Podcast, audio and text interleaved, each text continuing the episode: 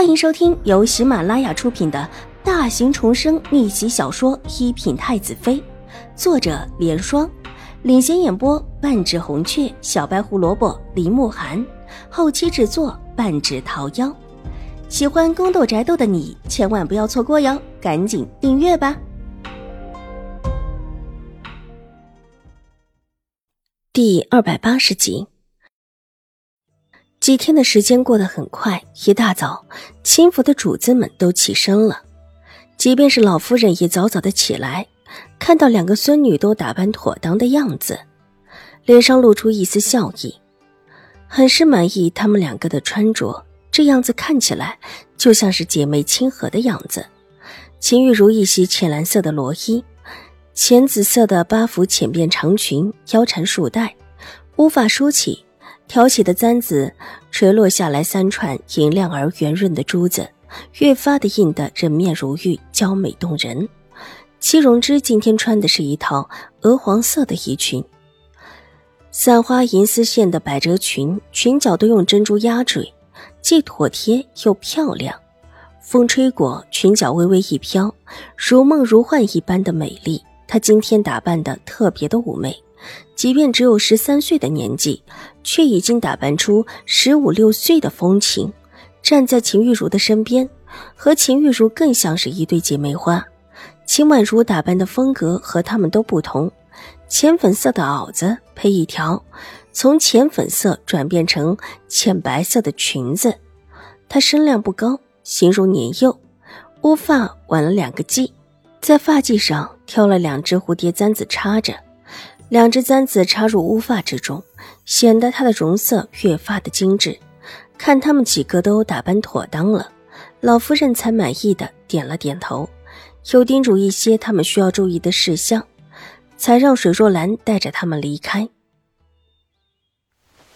他们衣服上面的绣纹是不是一样的？为什么看着这么眼熟？待得他们离开之后，老夫人喃喃问道。老奴也觉得有些眼熟，但是也没认出来。不过方才三位小姐的绣纹虽然差不多，但不完全相同，可能是针线房那边根据三位小姐不同的气质找出来的图案吧。可能是的吧。老夫人笑了笑，也觉得有可能是这样。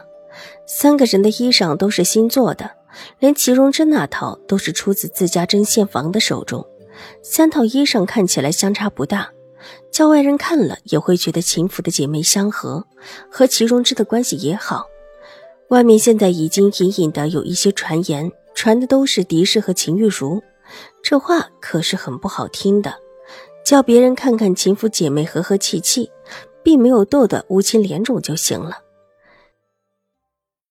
秦府准备的马车有两辆，秦婉如当然是和水若兰一辆。秦玉茹和齐荣之就去了后面的马车，等他们全部上了马车，马车缓缓地行动起来，一前一后离开了秦府，往兴国公府而去。兴国公府离秦府比较远，是真正的京城的中心地段。秦府的房子是祖上留下的，虽然也很不错，但是在京城的外围，一路走过去，几乎穿过了好几条热闹的街。秦婉如让玉洁把窗纱放下，坐在窗口看得津津有味。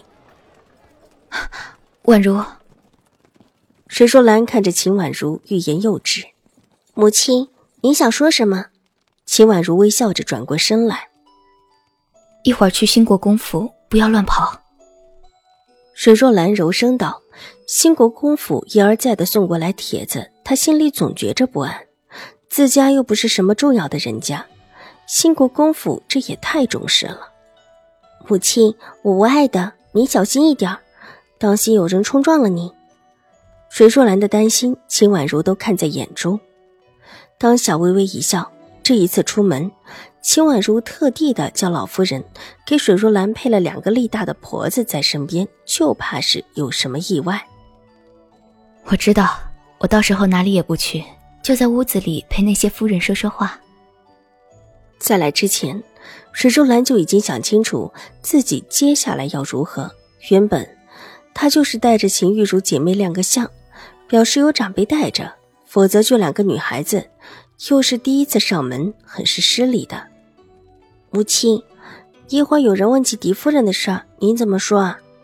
秦婉如笑眯眯的道：“她可以确定，一会儿必然会有人问，自己这里先给水若兰打好底子。”这话问的水若兰一阵沉默，想了想，淡然道：“他病了。”为什么病了？秦婉如继续含笑问道。水土不服。这话说完，秦婉如也扑哧一声笑了出来。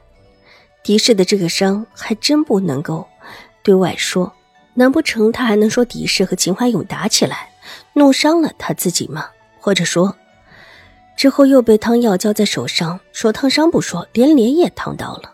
这么一个说法。虽然叫人觉得很可笑，但可笑的是，狄氏、永康伯府的人，就算是在，也不会出来反驳。母亲，如果他们问您的事情，你要如何说呀？秦婉如伸手拉住水若兰，水若兰嫁过人，并且还成为一个寡妇的事情，根本就瞒不了。狄氏怎么会不把事情传出去？应当不会当面问的吧？水若兰脸上笑容褪去，犹豫了一下。母亲，我觉得会的。秦婉如一脸正色的看着水若兰，有些事情是逃避不了的，必然会有人跳出来问这种尴尬的问题，一味的逃避根本就解决不了事情。